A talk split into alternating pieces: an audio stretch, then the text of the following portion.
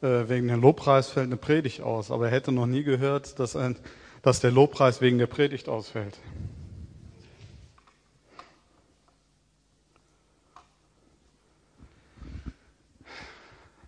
Ich gehöre nicht zu den Leuten, die sich wohlfühlen bei so einer Temperaturen.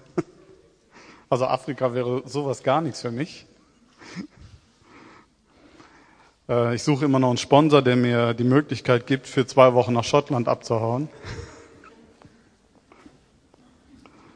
Okay. Aber wir werden uns jetzt äh, zumindest gedanklich in ein noch heißeres Land begeben, nach Israel. Ich möchte anknüpfen an den letzten Teil von der äh, göttlichen Hausapotheke, wo Rolf drüber gepredigt hat. Das war in Jakobus 5 und da steht ein sehr bemerkenswerter Satz. Darauf ist der Rolf auch äh, kurz eingegangen. Aber das möchte ich, denke ich mir, es lohnt sich noch genauer zu betrachten. Ein Satz, den man so liest, in der Bibel, man liest so drüber weg und denkt, ja, hm, gut, aber eigentlich sehr merkwürdig. Denn da steht im Vers 17, Jakobus 5, Vers 17, Elia war ein Mensch von gleichen Gemütsbewegungen wie wir und er betete inständig, dass es nicht regnen möge und es regnete nicht auf der Erde über drei Jahre und sechs Monate. Also normalerweise müssen wir noch erwarten, dass hier jetzt steht, Elia, der größte Prophet des Alten Testaments, betete ernstlich. Ja? Oder dass Elia das Geheimnis des erhörbaren Gebets hat, irgendwie so. Dann erwartet man vielleicht jetzt so die fünf Schritte zum erhörlichen Gebet oder irgend sowas. Aber das steht da gar nicht. Da steht, Elia, ein Mensch mit denselben Gemütsbewegungen wie wir. Elia? Was wissen wir denn von Elia auf diesem Gebiet? Gemütsbewegungen, wie war denn Elia so drauf? Und ich denke, da lohnt sich mal genauer hinzugucken. Irgendwie denke ich mir, Jakobus hatte einen Grund, das so zu schreiben.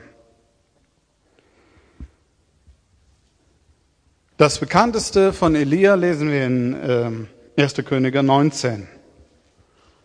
Und da steht, und Ahab berichtete der Isabel alles, was Elia getan hatte und den ganzen Hergang, wie er alle Propheten mit dem Schwert umgebracht hat. Also diese Geschichte auf dem Berg Karmel. Ja. Da sandte Isabel einen Boten zu Elia und ließ ihm sagen, so sollen mir die Götter tun und so sollen sie hinzufügen. Ja, morgen um diese Zeit mache ich dein Leben den, dem Leben eines von ihnen gleich. Da fürchtete er sich und er machte sich auf und lief um sein Leben und kam nach Beersheba, das zu Juda gehörte, und er ließ seinen Diener dort zurück. Er selbst aber ging in die Wüste, eine Tagesreise weit, und kam und ließ sich unter einen einzelnen Ginsterstrauch nieder. Da wünschte er sich sterben zu können und sagte, es ist genug. Nun, Herr, nimm mein Leben hin, denn ich bin nicht besser als meine Väter. Dann legte er sich nieder und schlief unter dem einen Ginsterstrauch ein. Das ist so die bekannteste Gemütsbewegung Elias. Na?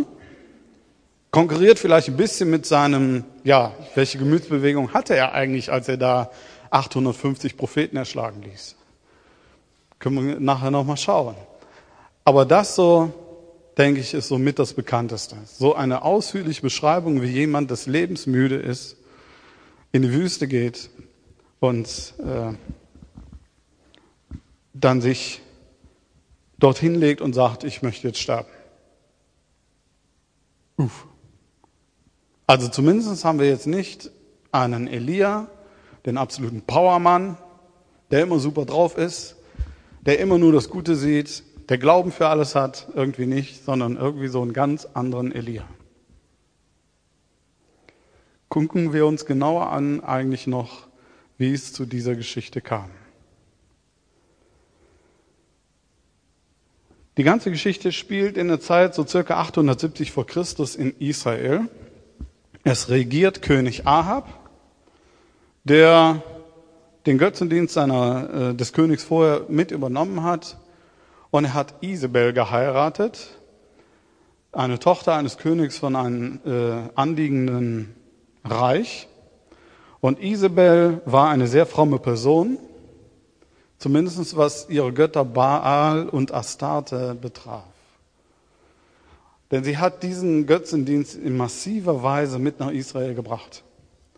Und Ahab baute für sie äh, Tempel auf, dass dort Baal und Astarte angebetet werden konnten.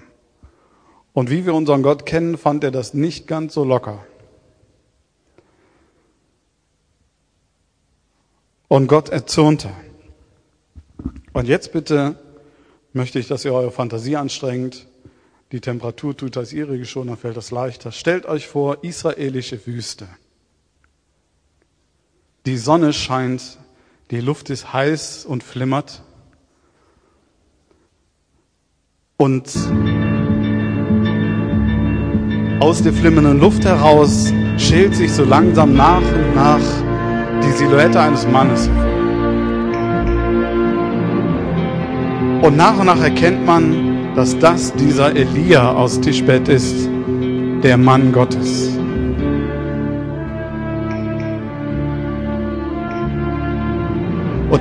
Elia tauchte vorher noch nie auf.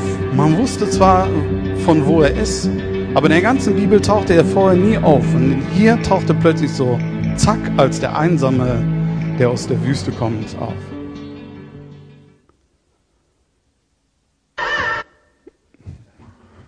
Also so ein richtiger Lonesome Rider eigentlich, ne? deswegen so die Musik. So richtig, ja, wie man sich im Western sich den Held vorstellt. So taucht er auf. Und er zieht so seine, äh, wie soll man sagen, seine geistige Waffe, er stellt sich vor Ahab hin und sagt, pass auf, ja, es wird nicht mehr regnen, bis dass ich es sage. Als Beweis des Zornes Gottes. Und dann geht er wieder. Verschwindet wieder in der flimmernden Luft.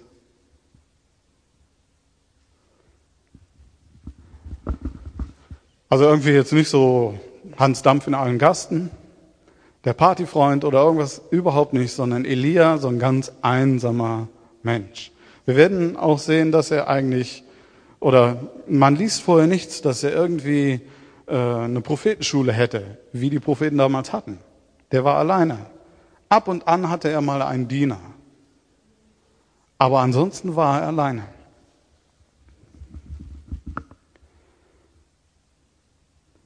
Die Geschichte geht weiter, 1. Könige 17, da steht das übrigens.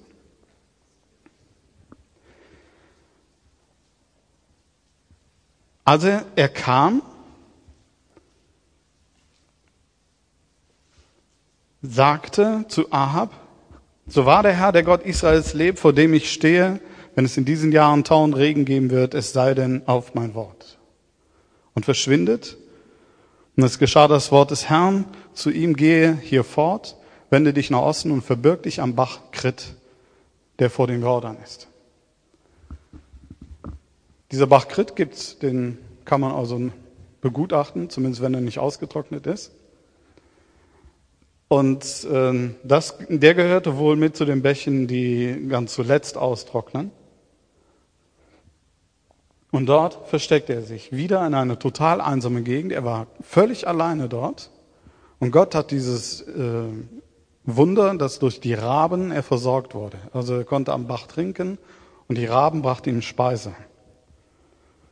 Und dort lebte er eine ganze Weile, bis wieder Gott zu ihm spricht weil der Bach jetzt austrocknete. Und da sagte Gott zu ihm, mach dich auf, Vers 9, mach dich auf, geh nach Zarpat, das zu Sidon gehört und bleibe dort. Siehe, ich habe dort einer Witwe befohlen, dich zu versorgen. Da machte er sich auf. So, jetzt kriegen wir endlich mal so ein bisschen mit Elia in Interaktion mit Menschen. Also nicht bloß so nach dem Motto, ja, wie der Held im Western, kommt zum Duell, macht alles klar und geht wieder. Sondern endlich mal eine Interaktion. Also was passiert? Elia kommt nach Zapat. Übrigens, äh, Zapat war ein Gebiet, in dem der Baalskult äh, mit am stärksten betrieben wurde. Und als kleine Randbemerkung ist übrigens interessant, warum es nicht regnete. Baal war der Gott des Regens und der Fruchtbarkeit. Und Gott machte mal eben klar, wer den Regen und die Fruchtbarkeit in der Hand hat. Dort kam er dann an und traf auf diese Witwe. Die war beschäftigt damit, dass sie eigentlich hinging und aus den letzten Mehl und Öl für sich und ihren Sohn nochmal etwas zu essen machen wollte, um sich dann hinzulegen, um zu sterben, weil es gab nichts mehr zu essen. Und Elia kommt an zu dieser Witwe und sagt, mach mir zuerst zu essen, gib mir zuerst Brot. Sehr feinfühlig. Und irgendwie, ich weiß nicht genau, was diese Frau bewegte, ob sie halt irgendwie auch wusste, wer Elia war. Äh, ich, ich weiß es nicht so genau, ob sie es wirklich wusste, wer Elia war, das sehen wir nachher noch.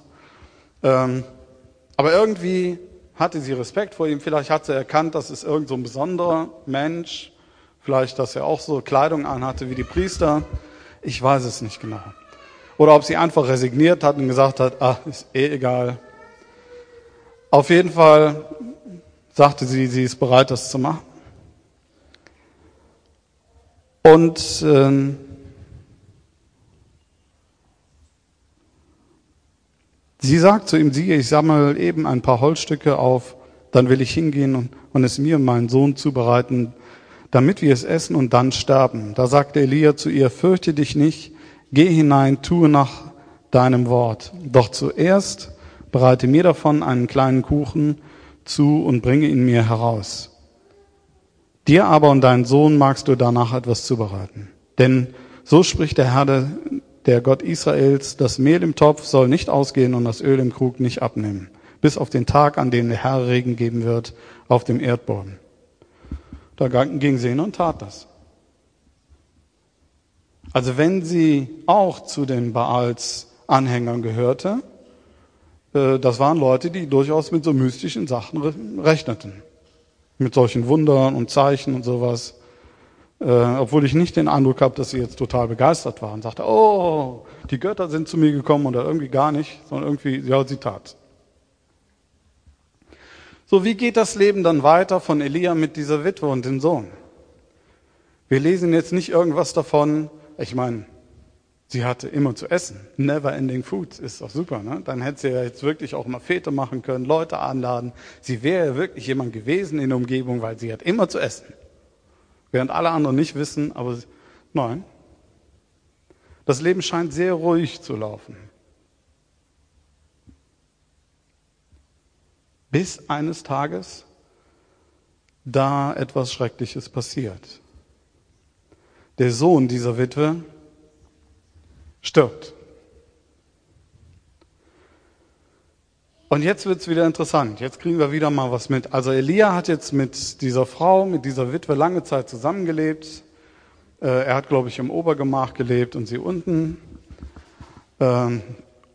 Und wenn man eine Weile zusammengelebt hat, dann muss ja auch irgendwie was abfärben. Ne? Da muss, ja, muss man ja irgendwie merken an, an der Beziehung zwischen der Frau und Elia, dass sich da irgendwas abgefärbt hat. Ja, das sehen wir auch. Denn der Sohn stirbt und sie geht hin und klagt Elia an und seinen Gott. Also wir merken jetzt nicht irgendwie, dass Elia an Abenden lange mit ihr über das Wort Gottes gesprochen hätte und erklärt hätte, wer der Gott Israels ist oder sonst irgendwas. Gar nichts. Diese Witwe lebt jetzt schon, ich weiß nicht wie lange, mit Elia zusammen und weiß nichts von ihm. Aber diese Geschichte verrät uns doch noch etwas von Elia. Nämlich er nimmt den Sohn hoch, wo er alleine ist, und ruft zu Gott. Ab Vers 17 ist es. Also diese Frau sagt, was habe ich mit dir zu tun, Mann Gottes?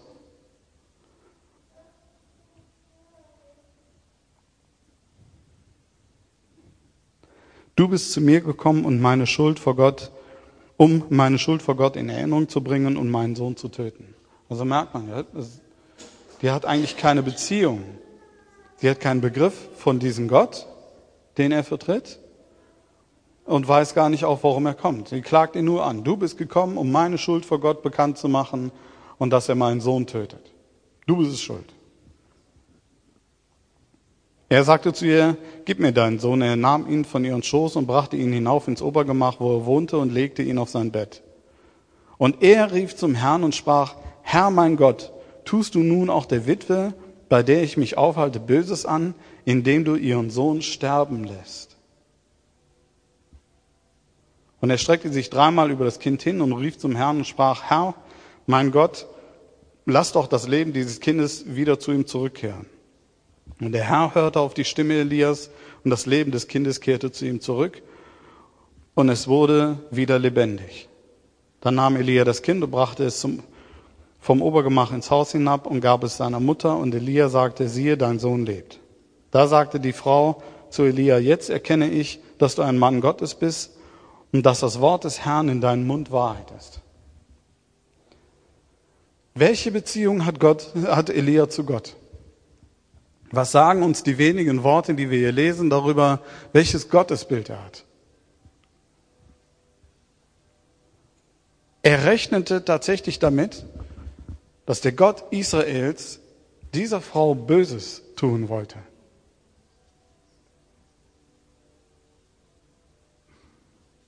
Also wenn wir andere Geschichten lesen, wo ähnliches passiert, dann merken wir, dass, dass die Leute anders mit Gott geredet haben. Also ich lese jetzt hier nicht irgendwie diesen großen Glauben, den Elia hatte, dass er proklamativ das Leben in den Sohn wieder hineingesprochen hätte oder irgend sowas, was man so immer wieder hört, was mit Glauben und Gebet zu tun haben solle. Hier lese ich einfach nur einen Elia, der irgendwie vor Gott steht und sagt, wie kannst du sowas tun?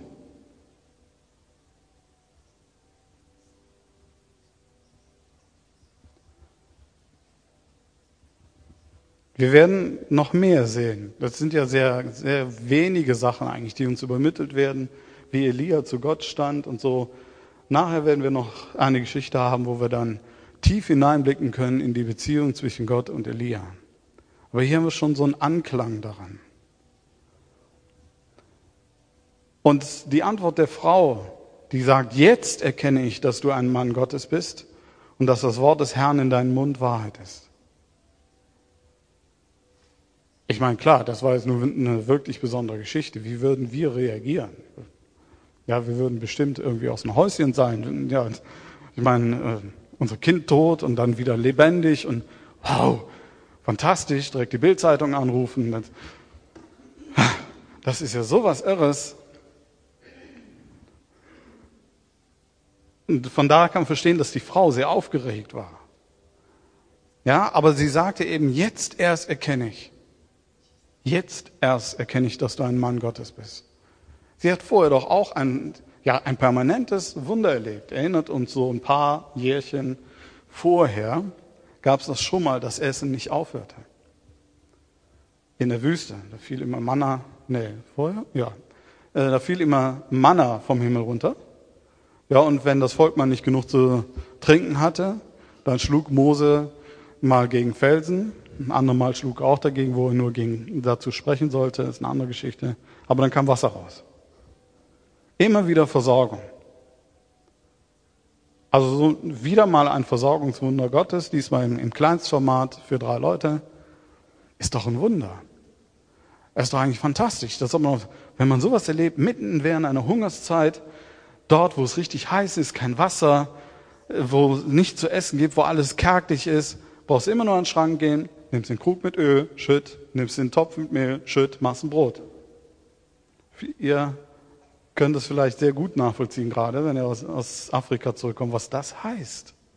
Das ist ja nicht so eine Kleinigkeit. Ja? Wir sind so gewohnt, da gehe ich in den Supermarkt und hol mir was. Ne? Aber diese, dieser Frau ging es nicht anders wie den Israeliten. Die haben trotzdem, dass sie jeden Tag diese Wunder erlebt haben, sehr schnell vergessen, wer denn eigentlich dieser Gott ist, der dieses Wunder tut.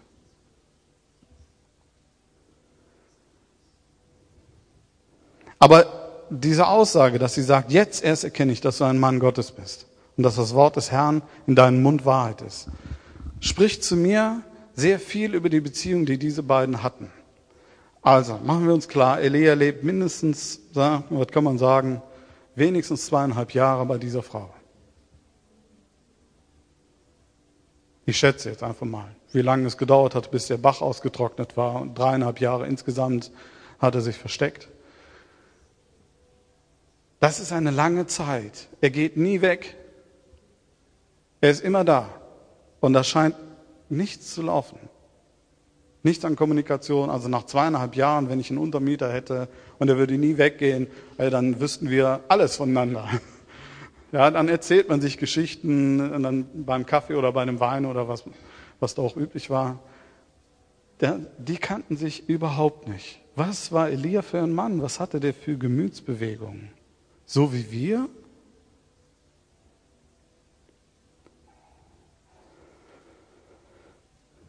Wir kommen ins nächste Kapitel. Drei Jahre und sechs Monate sind vergangen. Und dann geschah das Wort des Herrn zu Elia, dass er sich Ahab zeigen soll. Und Gott sagt, ich will Regen geben auf den Erdboden. Da ging Elia hin, um sich Ahab zu zeigen. Die Hungersnot war schwer.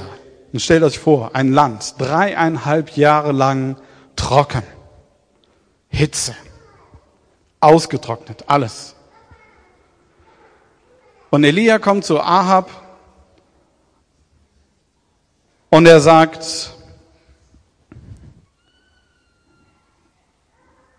ach nee, da kommt ja vorher noch eine interessante Geschichte mit Obdaja. Ja, genau.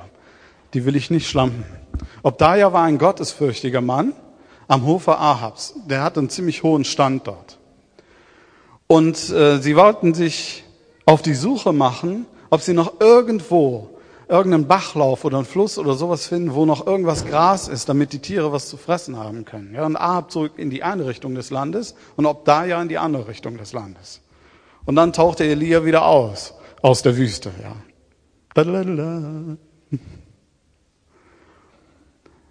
Und er sieht Obdaja und sagt, hör mal, geh zu Ahab, ich will mit dem reden. Und jetzt kommt was sehr Interessantes. Obdaja sagt, nix. Ich kenne dich, Freundchen. Mit Elia ist das so eine Sache. Ne? Du kommst, sagst zu mir, ich soll zu Ahab gehen, und dann gehe ich zu Ahab und sage, Elia ist da, und Ahab kommt und du bist weg.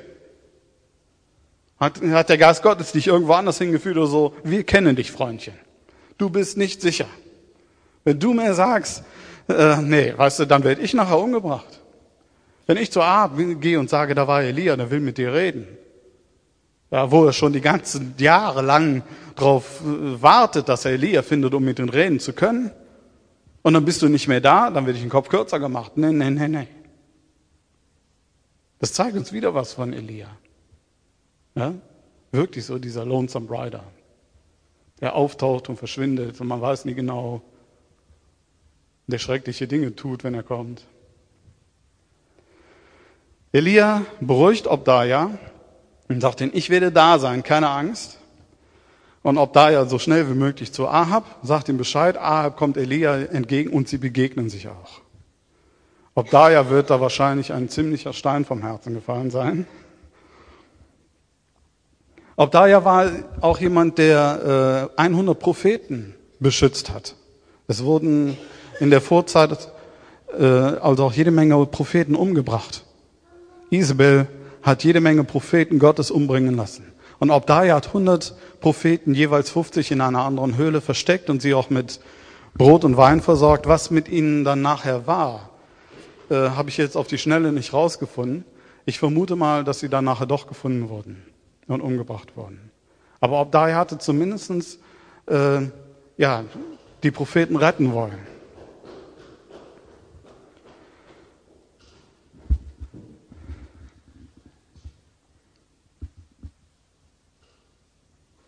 Also, ab Vers 16. Da ging Obdaja hin, Ahab entgegen und berichtete es ihm. Und Ahab ging Elia entgegen. Und es geschah, als Ahab Elia sah, da sagte Ahab zu ihm, bist du da, der Israel ins Unglück gebracht hat? Er aber sagte nicht, ich habe Israel ins Unglück gebracht, sondern du und das Haus deines Vaters, in dem ihr die Gebote des Herrn verlassen habt. Und du den Baalim nachgelaufen bist. Und nun sende hin, versammle ganz Israel zu mir an dem Berg Karmel. Und die 450 Propheten des Baal und die 400 Propheten der Aschera, die am Tisch Isabel essen. Da sandte Ahab unter allen Söhnen Israels umher, versammelte die Propheten an den Berg Karmel. High Noon Shootout am Berg Karmel. Jetzt kommt der große Prophetencontest. Ihr kennt die Geschichte? Ist eine heiße Geschichte, ne? Wenn man sich das so vorstellt, Elia sagt also, okay, bringt zwei Kälber, und ihr Propheten, ihr baut einen Altar, wo er dann dieses Kalb opfert, aber ihr zündet es nicht an, das soll euer Gott machen. So will ich es auch machen. Und der Gott, der dieses, diesen Altar anzündet, der soll Gott Israels sein. Und da ging es dann mit einem Riesenbohai los. Ich meine, 850 Propheten ist schon eine Menge. Ja, wenn die gemeinsam anfangen, da irgendwelche Zeremonien durchzuziehen, da geht die Post ab. Ja, da war richtig was los und die haben sich dann kasteit und haben alles Mögliche gemacht und so weiter. Das zog sich irgendwie so ein bisschen hin. Wir kamen schon zur Mittagszeit und Elia meinte dann, äh, ihr müsst ein bisschen lauter rufen irgendwie. Ich vermute mal, euer Gott ist irgendwie beschäftigt, gerade auf Reisen oder muss mal austreten oder so. Das zeigt uns, dass Elia eins nicht hatte. Angst. Wenn wir nachher lesen, was, was wir am Anfang gelesen haben, hier bei der Krise des Elia, dass er Angst hatte und dass er sich in die Wüste zurückzog, da ist sehr wichtig, dass wir in unserem Kopf behalten, Elia hatte eins schon mal nicht. Angst vor Baal oder Aschera oder vor deren Propheten. Und Menschenfurcht kannte er auch nicht. Tja, obwohl sie sich äh, die sogar in Trance gefallen sind, sich ähm, verletzt haben, bis richtig Blut floss und alles. Baal wollte nicht antworten. Kein Wunder irgendwie. Ne? Sagt die Bibel doch, dass es diese ganzen Götzen, Götzen eigentlich gar nicht gibt. Und dann ging Elia hin, und jetzt achtet wieder drauf, er restaurierte ähm, einen Altar, einen bestimmten Altar, indem er zwölf Steine zusammenbrachte, einen Stein für jedes Volk und so weiter, aus einem Altar, der schon mal existierte, den restaurierte er wieder, legte das Kalb oben drauf und dann ging er hin und sagte, holt Wasser. Nach dreieinhalb Jahren Dürre sagt er, holt Wasser.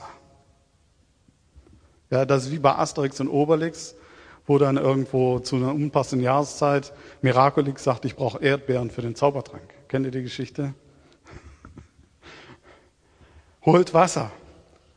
Sie holen Wasser, schütten da drauf, richtig, ja. Er machte noch so eine Rinne rund um den Altar, ziemlich breit. Und das war ihm noch nicht genug und sagte, holt noch mal Wasser, bis es richtig triefend nass war. Und dann hob er seine Hände empor und rief zu Gott und sagt, Gott, beweis dich nun und lass Feuer fallen.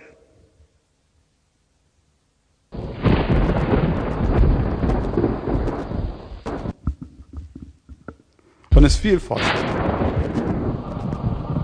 Ein Feuer, das sogar nicht nur die, das Opfer verzehrte, sondern auch noch alles rundherum.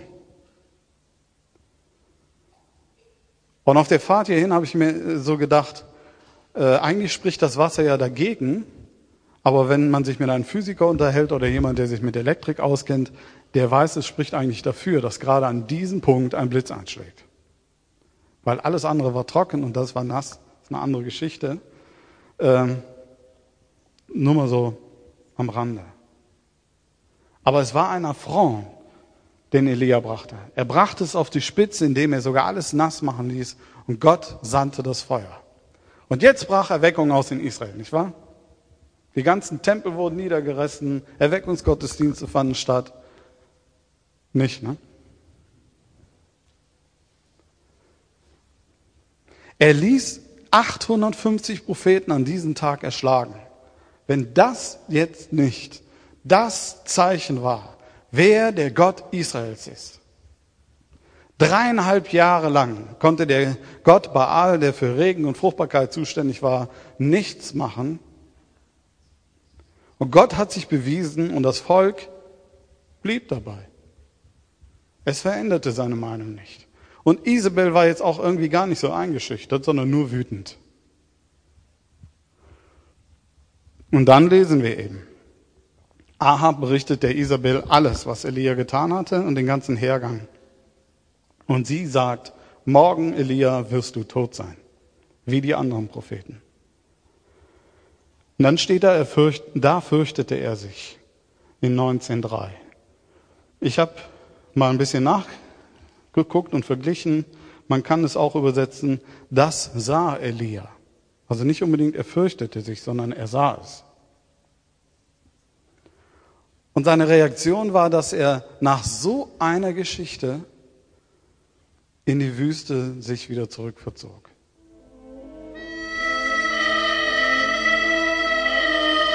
Genau mit dieser Stimmung. Spiel mir das Lied vom Tod. Sterben will ich. Es macht alles keinen Sinn.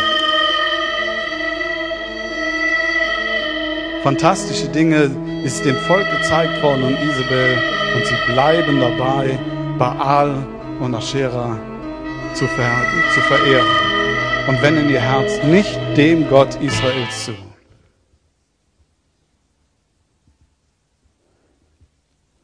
Er legt sich unter einen einzelnen einsamen Ginsterstrauch. So ein Ginsterstrauch kann bis zu drei Meter hoch werden. Nach dreieinhalb Jahren Dürre weiß ich jetzt nicht, ob der gerade so groß war. Vorher hatte er noch gebetet, dass äh, Gott nun Regen sendet. Die Geschichte, die du auch angesprochen hast, ja, wo er dann seinen Diener, der hatte gerade mal wieder einen Diener da irgendwie, äh, so eine Wolke sah, so groß wie die Hand eines Mannes. Und ähm, dann ging er zu Ahab und sagte, geh nach Hause, es wird regnen. Und dann hat Gott nochmal so ein kleines Wunder gemacht, nämlich Ahab auf seinen äh, Mercedes der damaligen Zeit, vier Spänner oder sechs Spänner oder irgend so was, legt los, zurück. Und Gott rührt Elia an und Elia, Elia läuft neben ihm her, die ganze Strecke. Ja? Also immer wieder tut Gott irre Dinge dort. Und so sollte man auch meinen, dass Elia nun wirklich weiß, wer Gott ist. Aber er zieht sich so zurück. Gott reagiert darauf. Gott schickt ihm zweimal einen Engel.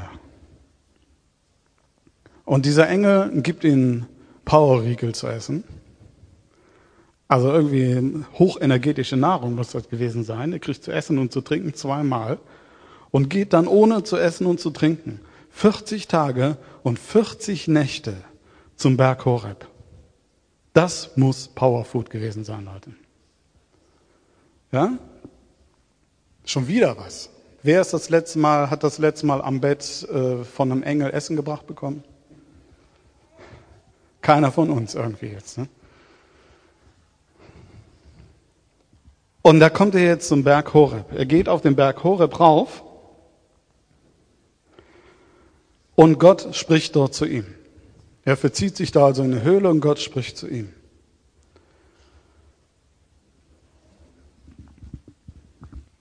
Das ist im Kapitel 19, Abvers 9. Da ging er in die Höhle und übernachtete da. Und siehe, das Wort des Herrn geschah zu ihm. Er sprach zu ihm, was tust du hier, Elia? Ja, das ist wieder so auch so eine Sache, es gibt so manche Stellen, da stellt, stellt Gott sehr seltsame Fragen. Er schickt ihn per Engelexpress, ja, schickte ihn zum Berg Horeb. Dann ist er auf dem Berg Horeb und dann kommt Gott zu ihm und sagt, was tust du hier? Äh, hätte ich jetzt sagen können, entschuldige, äh, hast du mich nicht hierhin geschickt? Aber wir merken hier, Gott spricht ihm ins Herz. Diese Frage trifft Elia wirklich ins Herz. Was tust du hier?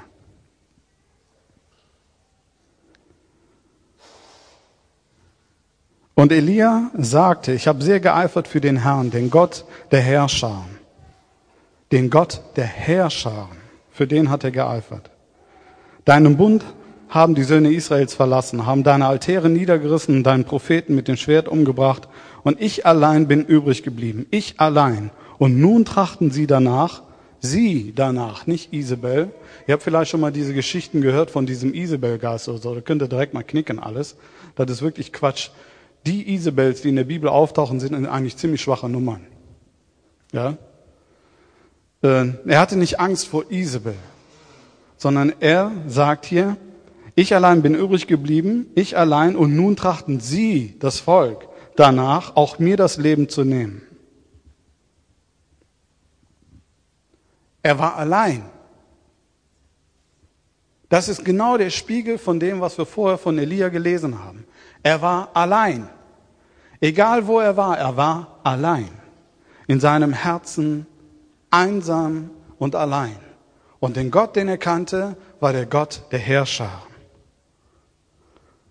Da sprach Gott, geh hinaus und stell dich auf den Berg vor den Herrn, und siehe, der Herr ging vorüber. Und dort geschahen dann jetzt solche sehr eindrücklichen Dinge. Elia war auf dem Berg Horeb, wohl noch in der Höhle, und er hörte, wie draußen ein Sturm aufzog und so weiter, und es kam ein starker Wind. Danach kam ein Erdbeben und danach Feuer. Das sind alles Gerichtszeichen Gottes. Das sind die Zeichen, die Elia gewohnt war. Das kannte Elia von seinem Gott. Gerichtszeichen. Wind, starker Wind, das Gottesgericht finden wir in den Psalmen bei Jesaja und bei Hiob. Erdbeben als Zeichen der Macht Gottes in Jesaja 29. Ähm, bei der Gesetzgebung am Sinai im 2. Mose, beim Tod Christi am Kreuz und bei der Auferstehung Christi in Matthäus 28. Feuer als Gegenwart des Herrn bei dem brennenden Dornbusch zum Beispiel, beim Hilfe zum Gericht, Verzehr der Sünder, Reinigung für Gott, die Läuterung der Werke und so weiter. Das geschah und in dem allem war Gott nicht. Und dann kam ein Säuseln, ein säuselnder Wind. Und in dem war Gott. Und dann ging Elia raus in die Gegenwart Gottes.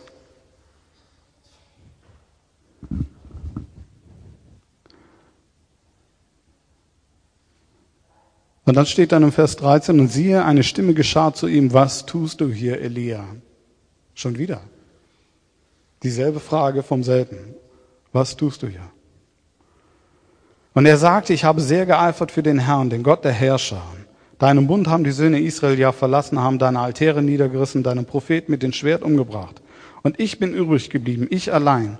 Und nun trachten sie danach, auch mir das Leben zu nehmen. Er bringt quasi dieselbe Antwort wieder. Und Gott antwortet ihnen auf sehr interessante Art und Weise. Denn er antwortet ihm damit, dass er sagt, Geh dorthin, dorthin und nimm Elisa als deinen Schüler auf. Teile dein Leben mit einem Menschen. Und du bist bei weitem nicht alleine übrig geblieben. 7000 haben ihre Knie nicht vor, vor Baal und Astarte äh, gebeugt, sondern sind mir treu geblieben. Und wenn man dann von Elia danach weiterliest, dann merkt man, das ist ein anderer Elia. Das ist ein Mensch, der jetzt mit Elisa sehr viel Zeit verbringt. Also nicht wie mit der Frau. Ja, könnte man jetzt meinen, Elia ist da dort und Elisa irgendwo als ein Diener, wie die anderen Diener auch, in seiner Nähe und tut die nötigen Dinge. Nein. Wenn wir uns die ganze Geschichte betrachten, wie intensiv diese Beziehung war zwischen Elisa und Elia, dann merken wir, ähm, dass sie sehr intensiv war. Denn in 2. Könige 2, ab Vers 11, das ist, wo Elia entrückt wird. Das steht uns geschah, während sie gingen, gingen und redeten, siehe, da ein feuriger Wagen und feurige Pferde, die sie beide voneinander trennten. Und Elia fuhr im Sturmwind auf zum Himmel. Und Elia, Elisa sah es und schrie, mein Vater, mein Vater. Also eine intensive Beziehung, die diese zwei hatten. Elisa, Elia war wirklich verändert, nachdem er von dem Berg Horeb runterkam. Und ich glaube, das ist das, worauf Jakobus anspielte. Elia war ein Mensch mit denselben Gemütsbewegungen wie wir. Er kannte, er war nicht so der Powermann, er war nicht so der, der alles konnte und der alles wusste und der die super Top-Beziehung zu Gott hatte oder sowas. Er kannte Gott bis zum Berg Horeb nur als einen richtenden Gott. Er kannte Gott nicht als jemand, der sich für Elia interessierte. Diese ganze Geschichte auf dem Berg Horeb war eine intensive Zuwendung Gottes zu Elia selbst. Und dass Gott Elia nicht verlassen hat.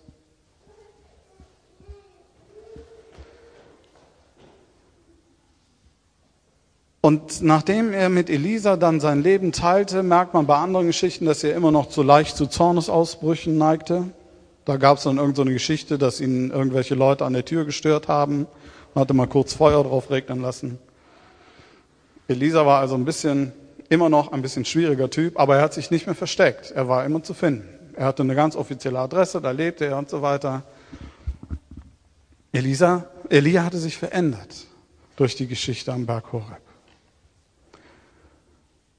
Ja, und das, denke ich, ist eigentlich der Schluss, den wir daraus ziehen können, den Jakobus anspielte. Um erhörliches Gebet zu erleben, geht es nicht darum, dass wir die fünf einfachen Schritte zum erhörlichen Gebet gelernt haben. Geht es nicht darum, dass wir die super top Glaubenshelden sind, denn Elia war es dort auch nicht. Das, was Elia auszeichnete, ist, dass er nicht zweifelte an dem, was Gott ihm gesagt hat. Das zeichnet sich sogar so aus, dass er noch immer, immer noch einen drauf tat. Und Gott ihm das auch gestattete. Und auch Elia brauchte die persönliche Begegnung mit unserem Gott. Er braucht es genauso wie wir zu erleben, dass er selber geliebt ist von Gott und nicht nur Werkzeug dass er nicht nur irgendwie so ein Werkzeug war, das dann auch, wenn es benutzt worden ist, abgelegt wurde. Denn ich denke, so ungefähr empfand er sich als Prophet Gottes, wo er gesehen hat, dass alle anderen umgebracht wurden. Ein Mann, der für Gott brannte. Und der betete ernstlich und es regnete nicht dreieinhalb Jahre. Und Jakobus nimmt das als Beispiel und sagt zu uns, so ist es mit einem ernstlichen Gebet. Wenn wir füreinander beten, wenn wir füreinander einstehen, haben wir dieselbe Verheißung.